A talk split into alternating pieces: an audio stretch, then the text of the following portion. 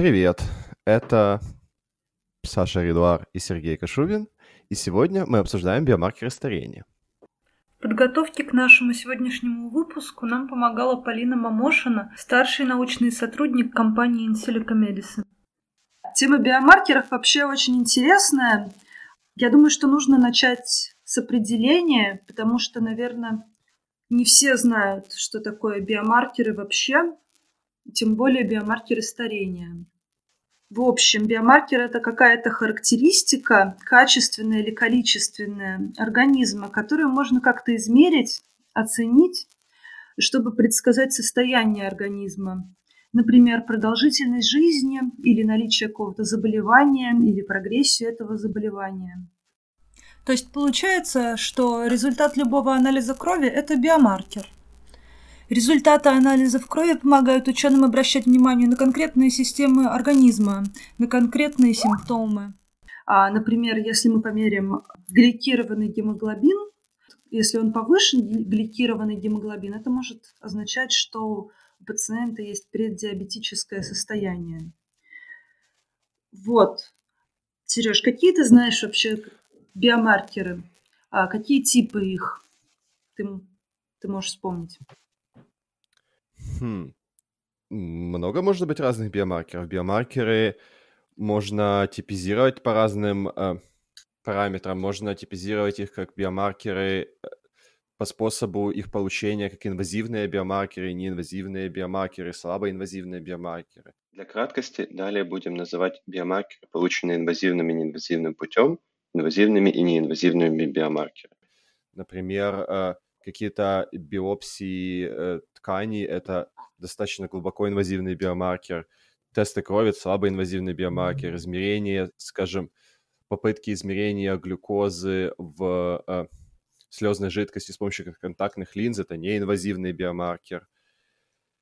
Биомаркеры можно изме- э, классифицировать по э, тому, что они пытаются измерять. Например, биомаркеры старения, они пытаются измерять биологический возраст человека, как бы мы это понятие не определили. То есть обычно они настраиваются так, чтобы коррелировать с э, хронологическим возрастом, но при этом полная корреляция, соответственно, невозможна, потому что некоторые люди стареют быстрее, некоторые люди стареют меньше. Я еще добавлю, что бывают биомаркеры старения общие и узкоспециальные. Например, когда мы говорим, что есть так называемые часы метилирования, они говорят нам про общее состояние человека, а, его биологический возраст. А есть, например, биомаркеры узкие, которые нам говорят про заболевания, связанные со старением. Например, это биомаркеры, которые нам могут сказать что-то про рак или про, про наличие болезни Альцгеймера. Но что-то я скакнула вперед и, и стала говорить про биомаркеры старения. Давай поговорим, почему нам нужно вообще изучать старение и почему это важно. Потому что люди стареют и умирают. И с возрастом повышается э, как это, не процент смерт, смертности, скажем так, вер, вероятность умереть за, нек, за некоторый промежуток времени повышается с возрастом достаточно сильно. И э, организм, собственно, становится менее устойчив к инфекциям, менее устойчив к физическим воздействиям. Появляются э, болезни, ассоциированные с возрастом.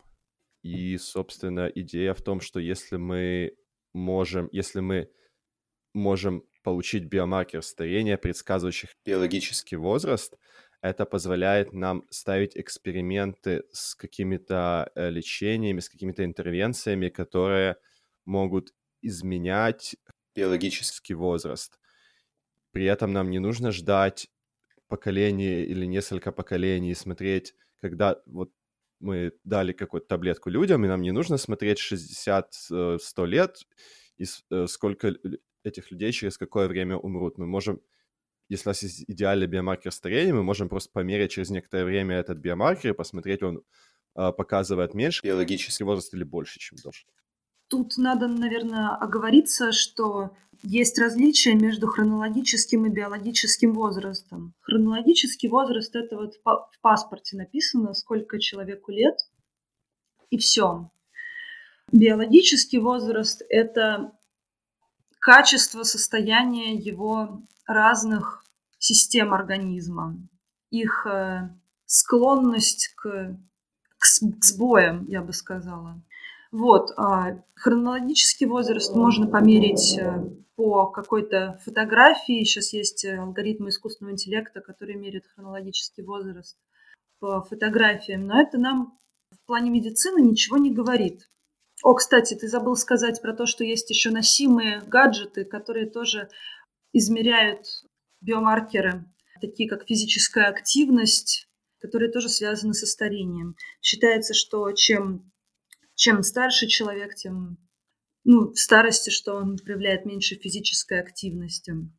Самый известный биомаркер старения – это, наверное, часы метили... метилирования, которые связаны с эпигенетикой.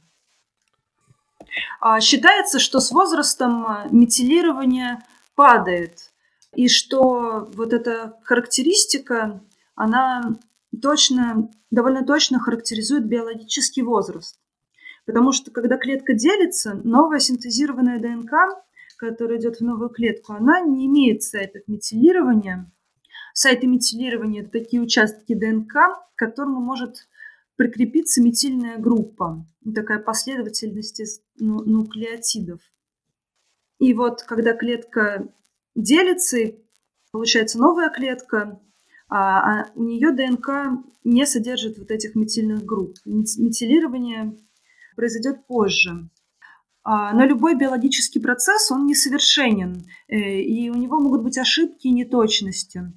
А, и чем больше клетки делятся, тем меньше вероятность, что все те же сайты, ну, участки ДНК будут заметилированы. И, и поэтому с возрастом метилирование уменьшается. А метилирование, соответственно, оно ответственно за экспрессию генов. Экспрессия – это то, как, э, ну, будет ли ген себя как бы показывать вовне или не будет. А, и изначально часы метилирования их протест, ну, протестировали, обнаружили на людях, но сейчас активно ведутся исследования часов метилирования у, у модельных животных, у лабораторных, потому что тесты на людях э, проводить как-то негоже, да, и животные живут меньше. Да, и животные живут меньше. Расскажи, Сережа, зачем нам столько биомаркеров старения, как ты думаешь? Ну, как ты сказала, биомаркеры старения, они могут быть либо общими, либо более специализированными. И разные би... разными биомаркерами можно оценивать разные э, системы организма, например, какие-то клетки в организме делятся чаще, какие-то реже, там клетки мозга вообще почти не делятся, клетки кожи довольно, делятся довольно часто, клетки крови делятся там время от времени. У них будут разные уровни биомаркеров, связанных э, с количеством делений клеток. Потом разные ткани могут стареть по-разному. Например, ну, я предполагаю, на самом деле, что если человек э, курит, то у него, например, легкие могут стареть быстрее, чем другие ткани организма.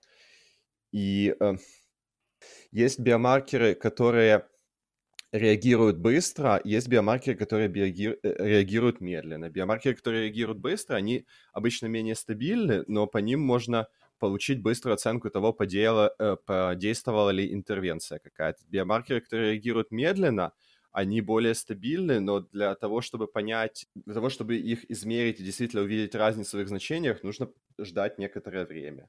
С помощью разных биомаркеров можно измерять старение разных тканей и понимать, где сейчас конкретно нужно вмешательство.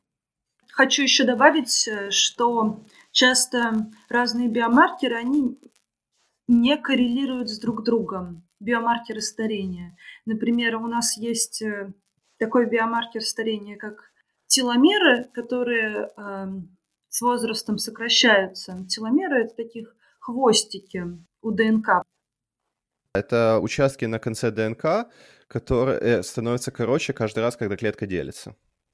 Вот, эти теломеры, они как бы длина теломеров в принципе никак не коррелирует э, с метилированием, а метилирование с биохимией крови. Рынок биомаркеров, а, и в частности биомаркеров старения сейчас расширяется, и он э, в ближайшем времени, скорее всего, будет расти, потому что людям хочется все лучше справляться с разными противными болячками. А, а наука это позволяет сделать. Что ж, перейдем к новостям. Есть такой сайт marketresearchengine.com, который э, занимается исследованием рынков, предсказанием их состояния и тому подобными вещами. Вот он предполагает, что до 2024 года рынок биомаркеров вырастет до целых 70 миллиардов, а это означает, что он будет расти на целых 13% в год. То есть довольно-таки неплохой рост. И почему? Почему э, они утверждают, это будет возможно? Потому что в развивающихся странах можно проводить дешевые клинические исследования. И вместе с этим точность разрабатываемых биомаркеров увеличивается. Так как можно проводить дешевые клинические исследования, это означает, что биомаркеры нужны. Так как точность их увеличивается, это означает, что их можно использовать. А так как они нужны и, можно, и их можно использовать, они, соответственно, будут продаваться. И несмотря на то, что стоимость разработки биомаркеров очень велика и по сравнению с прибылью, которая из них получается, со временем это отношение уменьшается, уменьшается, уменьшается, и разработка становится еще более востребована как для диагностики, так и для персонализированной медицины. И вот сайт говорит, что пока что больше всего рынок биомаркеров растет в США, как страна с, с инновациями в э, области медицины и drug discovery, но прогнозируют следующие пять лет скачок роста в э, Китае и Индии, собственно, из-за дешевых клинических исследований. В декабре 2018 года было проведено исследование.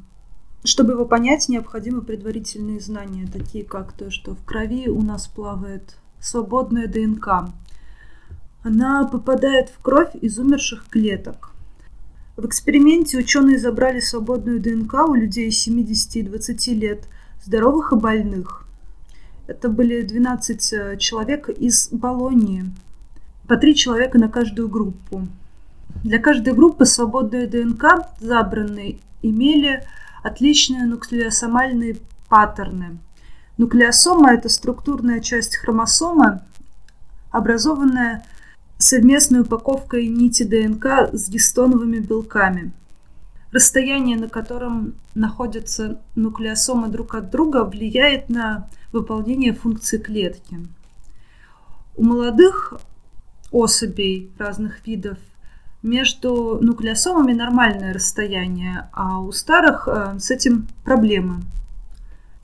Суть исследования в том, что свободная ДНК сохраняет паттерны намотки на гистоны, и по ним мы можем определить степень старения – так вот, этот маркер, свободная ДНК в крови, показал результаты, не отклоняющиеся от результатов других измерений. Почему нам понадобился маркер по свободной ДНК? Так потому что паттерны ДНК легче считать, а, когда она у нас свободная плавает в крови, нежели когда мы добываем ее из образцов ткани. команда Алекса Жаворонкова из Insilica Medicine нашла связь между композицией кишечного микробиома и возраста.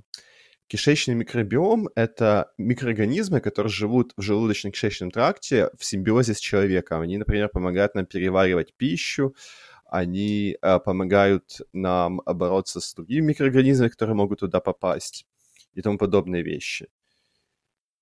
Их там достаточно много, и использовав пробы микробиома, они берут от э, тысячи людей, от 20 до 90 лет. Они на 90% натренировали э, модель машинного обучения, которая предсказывает хронологический возраст. И потестировали ее на оставшихся 10%, и оказалось, что она довольно точна и предсказывает возраст со средней ошибкой всего в 4 года. При этом Это значит, что со временем состав кишечных микроорганизмов меняется, и э, посмотрев, сколько чего там живет, можно узнать, сколько нам приблизительно лет. Это как бы, вот мы говорили об общих и специализированных биомаркерах, и это исследование добавляет еще одно измерение к а, существующим биомаркерам старения, которое сфокусировано, собственно, на а, биологическом возрасте желудочно-кишечного тракта. В февральском исследовании ученые открыли новый биомаркер старения, в котором используется рибосомальная ДНК. Рибосомальная ДНК – это кластер генов, кодирующих рибосомальную РНК. Он может нам рассказать как о хронологическом, так и о биологическом возрасте. В рибосомальной ДНК происходят те же самые эпигенетические изменения, что и в основной ДНК с возрастом. Но обычно рибосомальную ДНК не анализировали в тестах. И вот ученые задались вопросом, можно ли использовать только сайты из рибосомальной ДНК, чтобы измерить старение. И они проанализировали метилирование рибосомальной ДНК у мышей в тех местах, где цитозин граничил с гуанином. И они нашли много сайтов, где метилирование коррелировало с возрастом. Всего в 72 местах рибосомальной ДНК. При этом эти эпигенетические часы можно применять к широкому кругу существ. Не только они работают для мышей, но также и для людей и собак. Чтобы подтвердить результаты своего исследования, они посадили мышей на голодную диету на 14 недель. И такая интервенция гарантированно показывает замедление старения. Они проверили уровень метилирования в указанных сайтах и обнаружили, что действительно там метилирование показывало замедленное старение. Теперь нужны дальнейшие эксперименты на людях. Угу. И вот эти все биомаркеры, как биомаркеры старения, так и э, биомаркеры вообще, одним из наиболее востребованных их применений является персонализированная терапия, то есть возможность подбирать лечение, подбирать, э, э, подбирать необходимые лекарства под конкретного человека, учитывать то, как конкретный человек на них реагирует, и э, например, какие ему нужны дозировки, какие конкретно нужны лекарства. Это важно, в частности, потому что лекарства сейчас в основном тестируются на большой группе людей. И, допустим, у лекарства там может быть 1% побочных эффектов. Это значит, что 1% из всех людей, скорее всего, которые его используют, скорее всего, испытают этот побочный эффект.